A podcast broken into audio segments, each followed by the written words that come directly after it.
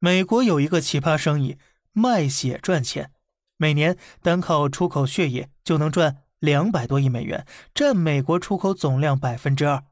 首先你要知道，血液制品在全球任何一个国家都是非常稀缺的。我们经常能够看到各地血站缺血的新闻，而其他国家的医院中的血浆血液呀，也是常年不够用的。但即便如此，世界上大多数国家都是明令禁止有偿献血的。这里有一个逻辑：你身上的血液是不是你自己的东西？当然是了。那你卖自己身上的东西是不是你的自由？肯定也是。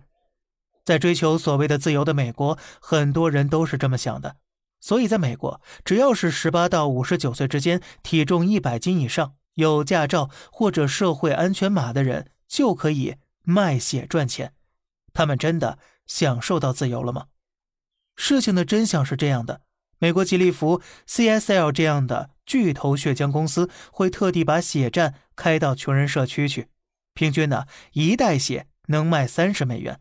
但如果你是第一次献血，那么可以给你五十美元；如果你一个月献血超过六次，还有额外二十五美元的全勤奖金。促销手段用在有偿献血上。激励了更多人来卖血。在美国，每人每周可以有偿献血两次，而且总量不设上限，所以一年最多可以卖一百零四次血。欧盟的规定是四十五次，我们中国是献血两次。有个叫卡丽莎·巴克的女大学生，每周卖血两次，一年全勤可赚将近三千五百美元。她拿着这些钱买了她梦寐以求的苹果全家桶，值不值得？我们就不讨论了。但是呢，这个生意呀，很快就出现了两个严重问题。第一，卖你的血替别人赚钱，如果你欠了钱无力偿还，美国黑帮很有可能会压着你去血站卖血。曾经呢，甚至发生过美国黑帮自己申请一个血液采集站，然后到处绑架妇女儿童，强制抽血的恶性案件。那么那些血浆公司不管的吗？这就要讲到。第二个问题了，血浆公司为了赚钱，对很多事情都是睁一只眼闭一只眼，比如暴力采血，比如血液标准。二零一五年，BBC 播出了一部叫做《脏血》的纪录片，轰动全球。上世纪七八十年代，英国有五千多个病人使用了美国进口的血液制品，结果全部染上了艾滋病以及丙肝病毒。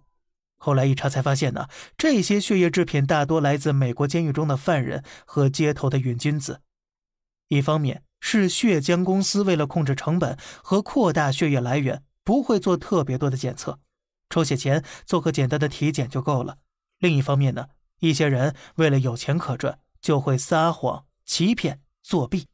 比如有人发现了，只要在体检之前吃上一大口番茄酱，就能稳稳的通过健康测试。即便这人已是疾病缠身，而如此这般收来的血液，最后会在医院中以几万美元的高价卖给病人。这时，我们再回过头来看这个逻辑，你发现呢？你卖你自己的血，但是你是自由的吗？如果放任如此自由，那么很多无辜的妇女、儿童和病人的利益和权益，其自由就会受到侵害。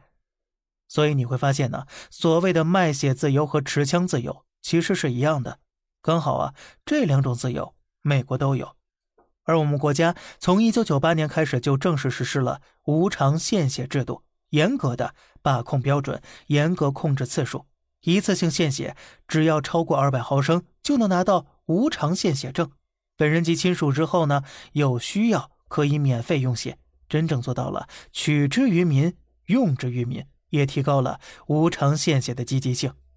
哎，那么血液总是不够用，怎么办呢？血液不够啊，科技来凑。二零二一年七月，我们的科学家已经成功研究出了全球最接近天然红细胞的万用人造血液，所有血型都能用，而且完全没有病毒感染风险。等到这项技术成熟落地时，我们将成为世界上第一个不缺血的国家。今天呢，表面上看我们在讨论献血问题，但实际上。咱们聊的是自由，绝对的自由只会让人陷入疯狂，让社会变得动荡。请远离那些整天满嘴自由的人。你要知道，在这片土地上，中华上下五千多年，克制才是做人做事的最高境界。好了，这里是小胖侃大山，每天早上七点与你分享一些这世上发生的事儿。观点来自网络，咱们下期再见，拜拜。